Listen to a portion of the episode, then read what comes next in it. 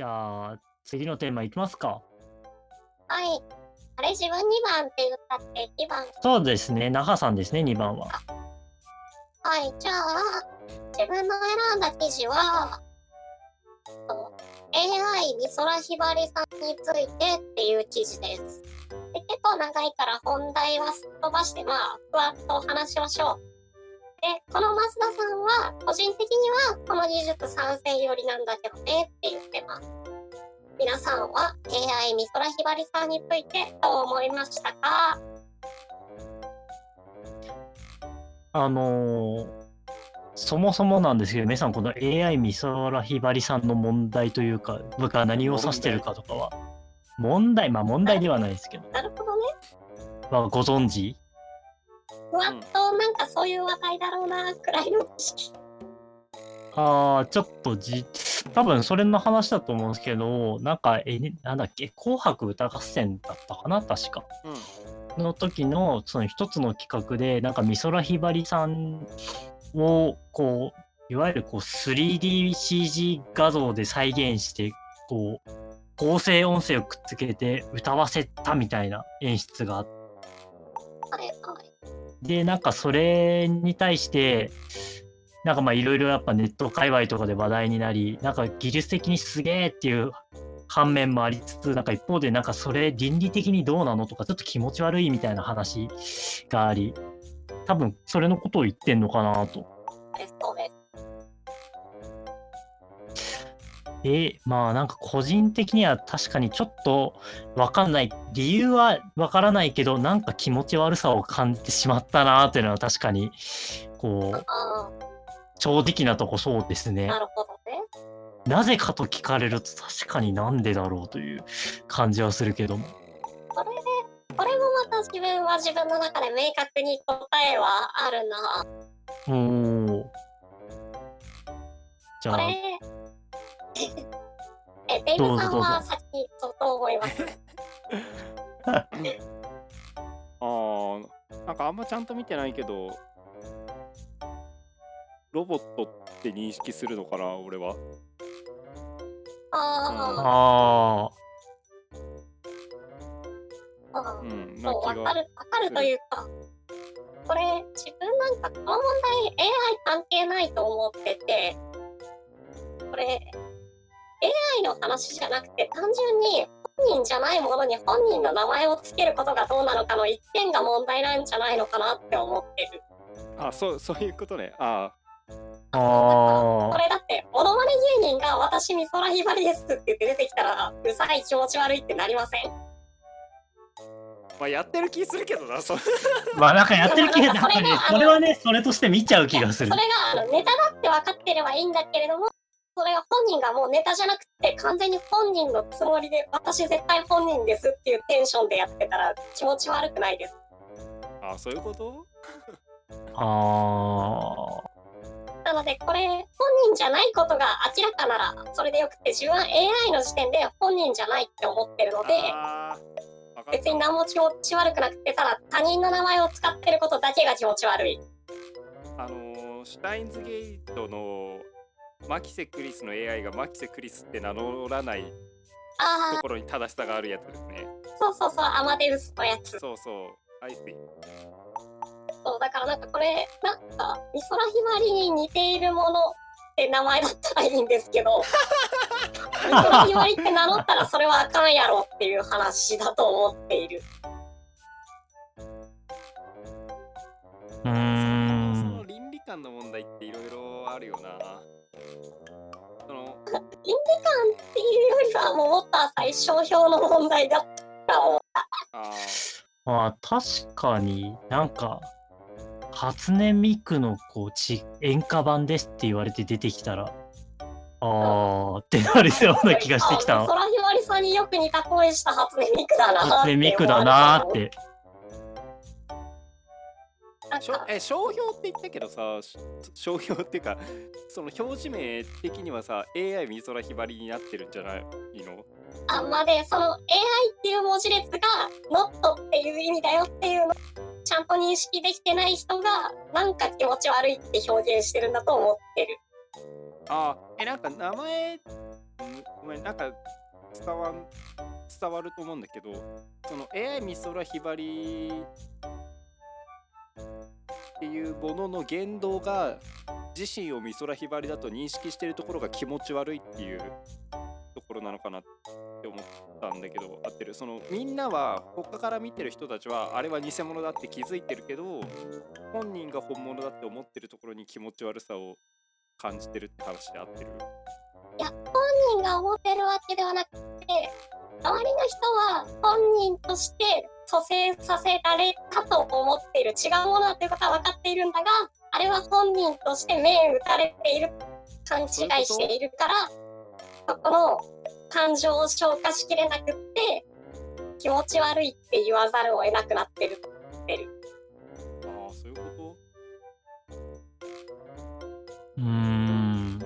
前はお前は美空ひばりじゃねえんだよって言ってもこいつは多分美空ひばりですって言うじゃん。そこの絶対に分かり合えなさを前提に見えちゃうから気持ち悪いのかなって俺は思ってた。長さんの話を聞いて。多分これはキャラクターでは、てかこういう AI って多分ただの声だけの話だよね。あれ喋ったよねこれ確か本番でなんかね、喋ってるのちらっと聞いたような気がする。喋った後になんか歌を歌って終わりみたいな。しゃ喋る？喋ったのはでもあれかもね。AI 確かにあのリアルタイムの言語処理のあれじゃないかもしれないけど。本人の意思を無視して喋らせるあ、でもさ、とりあえず何にせよ、内容ちゃんと見てないから、浅い理解にはなってしまうけれども、自分は単純に名前の貼り方がを正しく認識できてないというか、混同させるような貼り方をしていることが問題なだけだと思う派。あー、なるほど。ちょっと私この記事の後ろの方を見てたんですけど、なんか多分それもあるんですけど、この題材がなくなった人だからっていうのが良くないんじゃないかなという。なんかこう、まあ美空ひばりさんってもう亡くなられてる方じゃないですか。なんかその人をさも復活させたかのようなこう、演出というか設定で歌わせているのに、何かこう生物的にな倫理観の気持ち悪さを感じたっていうのはあるのかなと思っていて。うんいやなんか例えばこう生きてる人間で同じことやったらそこまで気持ち悪くないのかなっていうすごい私の感覚値の話をしちゃってるんですけど。うん。ああでもはいはい。そうあなんかその気持ちもすごいわかわかるん。うん。ただ俺はその気持ちより絶対に分かり合えない存在感が俺は勝るんだよな。やっぱ人それぞれ気持ち悪いって思うと違うんだろうなうーん。確かに。なんか気持ち悪いその気持ち悪さ本当の言った気持ち悪さは自分は理解できてそうただそれは AI 美空ひばりが気持ち悪いんじゃなくてそういう演出をした人々が気持ち悪いんですうん多分なんかねそうなんじゃないかなという気がうん。なんかそれは単純に死体で遊ぶなみたいな話と同じだと思ってる。うんそういう世界観なんじゃないかなっていう気がしてきたなんか。まあ現実世界だって死体がこう復活して全く生きてた時と同じような動きをするなんてことは起こり得るわけがないですからね。疑似的にそういう経験をさせられたらそりゃなんかこうなんだこれみたいな。うん。そういう気持ちになるのも自然なのかなという気はしてしまった。まあそうね。そう思う人がいるのは理解できる。なんかこれ気になるのはあれだななんかこの人格個人の人格をコピーすることはみたいな文章も入っ記事に入ってるからちょっとなんか記事っていうかググったその美空ひばり気持ち悪さみたいな。の見ると出てくるのでいくと、これあれですね。美空ひばりさんの人格を真似するように AI 育って美空ひばりっていう名前を冠さずにただの AI ですって出して美空ひばりに似てるっていう思った時にどう感じるかはちょっとわからない。あー確かに。なんかかただの AI だけどやたら美空ひばりに似てるってなった時に気持ち悪いって感じたらなんかそれは AI 自体に対する気持ち悪さになるかもしれないとは思った。うん。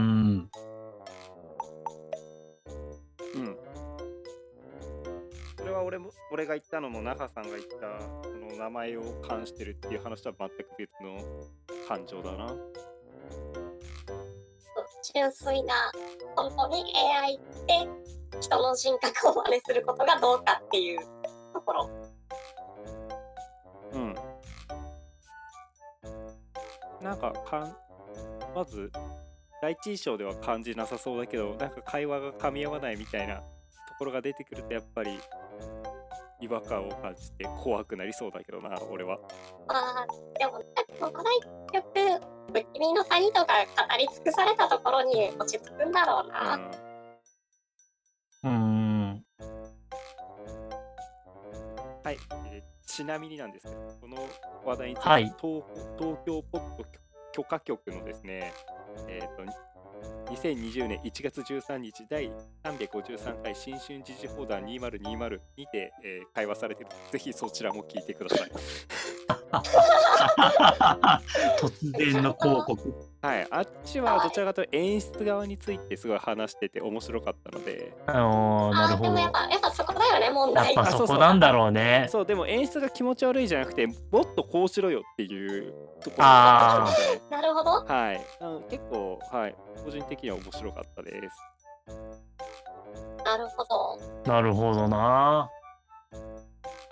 あっちこりね、宣伝をかましたところで、次行きましょうか。行きましょう。そうっすね。行きましょう。はい、えっ、と、3つ目です。ベイブが喋ります。えっ、と、2020年じ1月24日です。えー電子書籍は本当に便利だ。ぎっちぎちに混んだ満員電車内でも少しだけのつもりのトイレタイムも一瞬のエスカレーターでもすぐに読書タイムに突入することができる。でもボタン一つですぐに購入できることはダメ。ダメだ。ダメなんだ。本当に困る。本も漫画も好きすぎて書店なんかに行くよりも何倍ものお金を使ってしまうっていうことが書かれてます。追記エスカレーターも立ち止まって読んで降りたら即スマホはしまいます。みんな歩きスマホはやめよう。はい、素晴らしいメッセージですね、最後。ここが主題なのかと思いました。歩きスマホは本当にやめましょう。危ないんで。そうですね。歩きスマホですねダメですね。本当に良くない。そうで、そうな、なんかね、タイムリーだった。ちょうど年末、ん？新春のセールで、Kindle オアシスを買ったので、電子書籍に最近よく触れてるんで、タイムリーな記事でしたね。電子書籍買ってみていかがですか？いや、マジでね、はかどる。本、その本を読むっていうので持ち運ぶっていうすごい嫌だったところがね、全くなくなったからね、これはうーん。普通になんだろう買いすぎる漫画買いすぎて困るとかじゃなくてあ本読み終わっちゃったから次買おうのペースが単純に速くなるって気になりそうです。非常にわかりますね。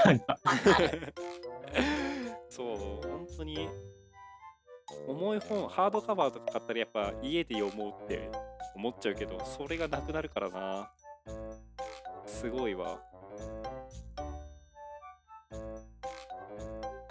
自分も今、ほとんどこう物理本買わないですもんね。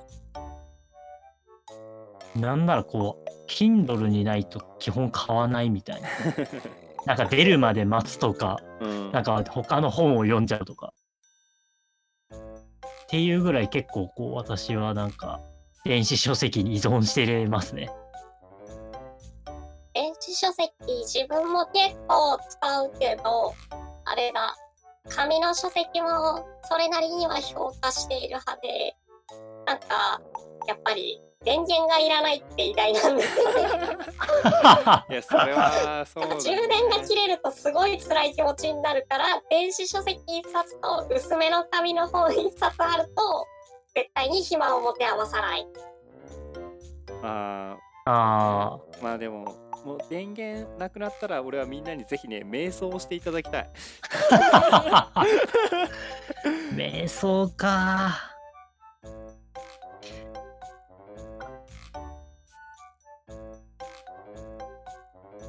あそうあと Kindle Kindle すごいんですけどなんかその、はい。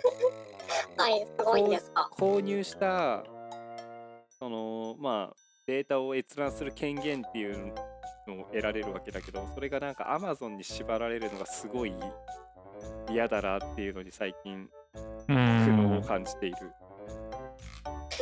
わかります？なんか伝わります？ああ、いや、わかります、わかります。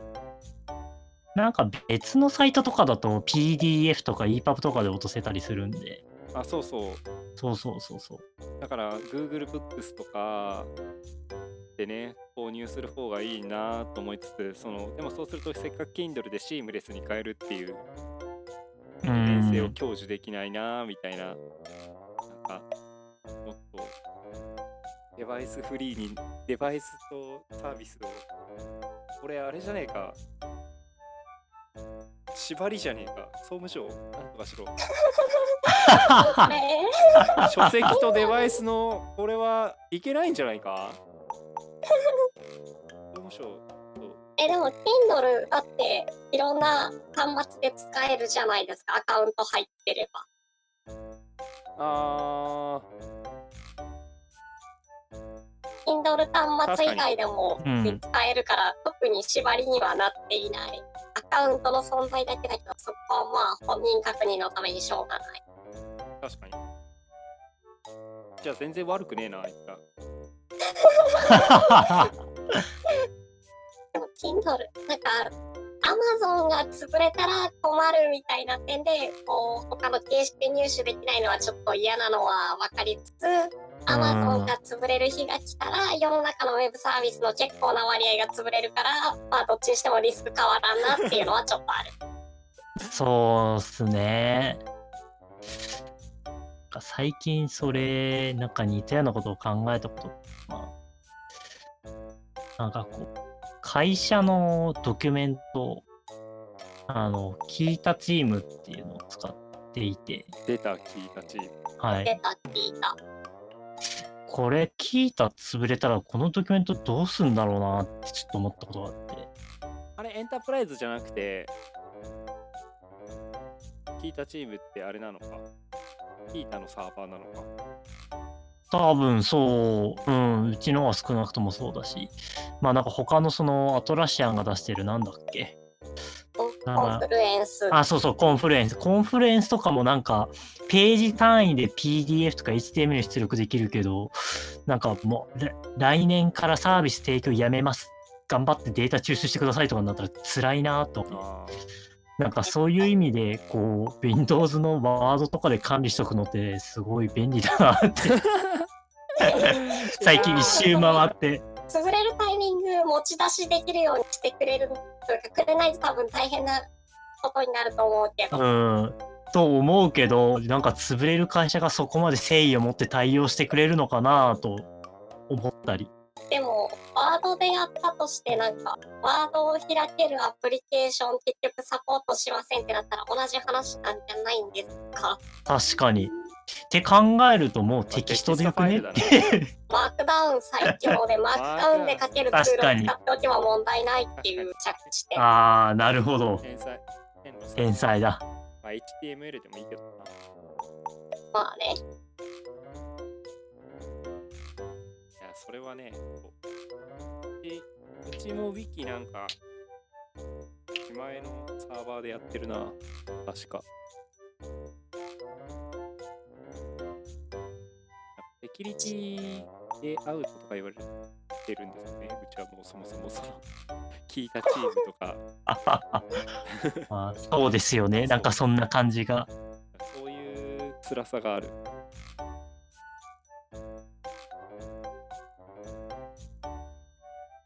電子書籍、あ、電子書籍、電子書籍いいんですよ。楽しいですね。なんか紙の紙が欲しいわけじゃなくてやっぱり中身の情報が我々は欲しいんだなっていうのは電子書籍を使うたびに思うああ、そうねう。ん。そうあーあとその昔那覇さんが言ってた言葉だけどその厚さインデックスがないのだけちょっと辛いけどそれはね、それは今でも辛いと思う。やっぱり1センチぐらいにあったか2センチぐらいにあったかみたいな肌感が全くないんで。うん。それだけかなその高速ページ送りが Kindle Oasis はその e, e インクディスプレイのせいでうまくできないのかなそれは確かにねそう。漫画はできるんだけどなんかあそうなんだできないんだよねそうそうそれだけちょっとつらみやっぱりさ、あれじゃない？電子インクでさ、100ページぐらい重なった媒体でダウンロードすると、事前に全部読み込まれてる状態が理想的じゃない？いやわかるああ、わかる。そう、それがいいなっていつも絶。対それ作ってほしい。それやばいな超いいなあー指インデックス聞くし、ページ送り物理的にできるし、最高だと思う。これ最強だわちょっと制作ちょっと会社作るか いやでも違うんだよそのそう。デバイス作るってマジでさやばいよねそれこそさいや、やばいと思う。あの絵を描く人すごいじゃないけどさそのハード触る人すごいなんだよなうーん。なんか、前職の時代に配車アプリ作ってて、あれ、タクシーの配車で、タクシーの情報を収集するためのハードウェアとかも同じチームで作ってたんですけど、うん。うん。やっぱなんか、めちゃくちゃ大変そうで、なんか、うん何ボルトが来たせいで故障したみたいな話とか、いやマジで、ねなん、やばい。東京の夏の暑さに基盤が勝てないうとか、わー。そう できないでしょ、そんな。そうやっぱ電気工学科の人間からするとねやっぱねオペアンプ1個ちゃんと動かすのもねし難しいんですよ。初心者には。やっぱその安定化電源が得られない環境とかね。うん。なんか車載機とかなんか電力の供給権があのシガーソケットとかで、うんうんうん。こうエンジンかけた瞬間だけめっちゃこう電流来ちゃうとサーかジ電流がすごいとかね。そうなんかすごい学びがあることをみんなやってた。そうすげえむずいんだよ。その電源に高周波成分が乗ってるとダメとかね。なんかいろいろいやもうすごいんすよあの人たち。ほんと尊敬するわなんかあー電子工作したいな。電子工作する？ちょっと秋葉原乗り出すか？しますか？しますか？次回は電子工作の回か？なんかじゃあ集まってなんかやるか？ちょっとやりたいな。なんかさせっかく C 言語とか書けますよね。あの私マイコンとか動かし方よくわかんないんですよ。C い言い言語？マイコンとかラズパイ知らんな、そんな言語。嘘でしょ。高校あれなんで動1くの年生レベルでよければ。え？マイコンとかって何で動かすの？マイコン言語。なんか C 言語なイメージなんだけど。何で。何でもいけんのかな？C まあ多分 C とかじゃないですか。マイコンがいまいち具体的に何を指しているのか、ちょっと。パッと出てこない。電気化もどきだからさ俺私も電気化もどきなんで。今となってはプログラミング言語なら多分大体いける気はする。知らんけど。確かにまあそうだよね。アセンブリって書いてあるアセンブリは無理やな。アセンブリ。ブ リでもアセンブリに まあなんとかなるだろうこの人たちがいれば。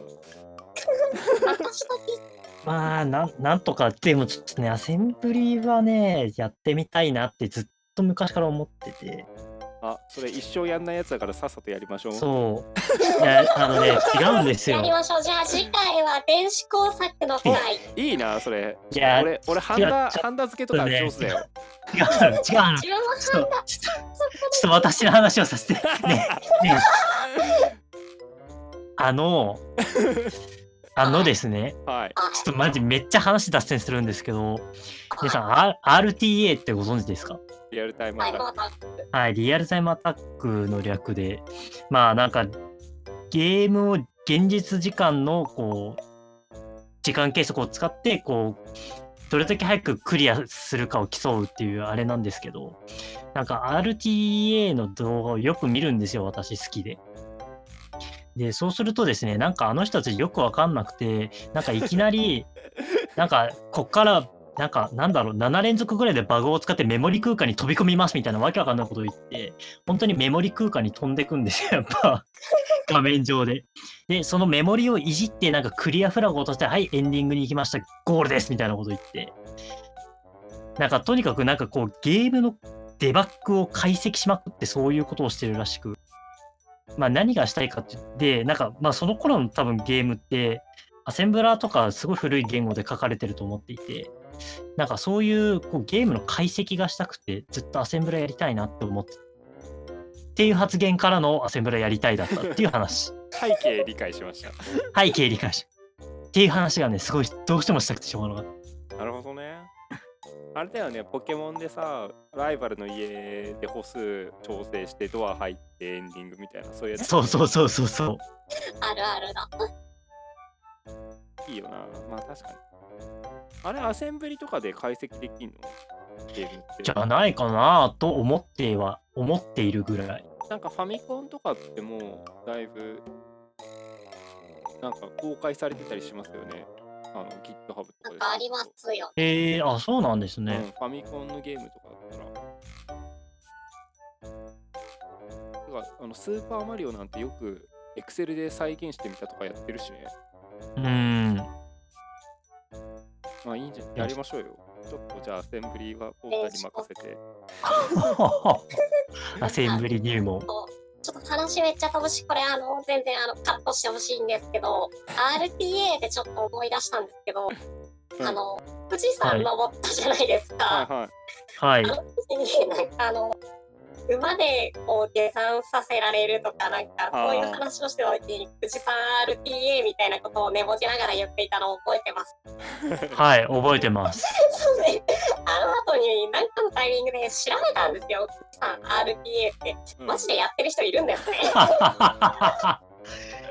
んか、まずは富士宮口が最高の標高なので、富士宮口に行きますみたいなのやってて、あるんかーいって思った。さすがだなだってしょうがなかったのを今思い出しました。めっちゃ難しいけどさ、リアルタイムアタックなのかタイムアタックなのかわかんないな。え確かにね。リアルでしかないじゃん。その富士山登山時計とかねえし。確かに、登山専用タイムみたいな。山小屋でこう押してからのがないから。そうそう。山小屋、この山小屋の滞在期間はカウントされない。そうそうそうそう。ないからね。リアルでしかない。あるんだな。まあでもやるよな、富士山とかだったら。いや、あれ見つけたときはマジで笑った。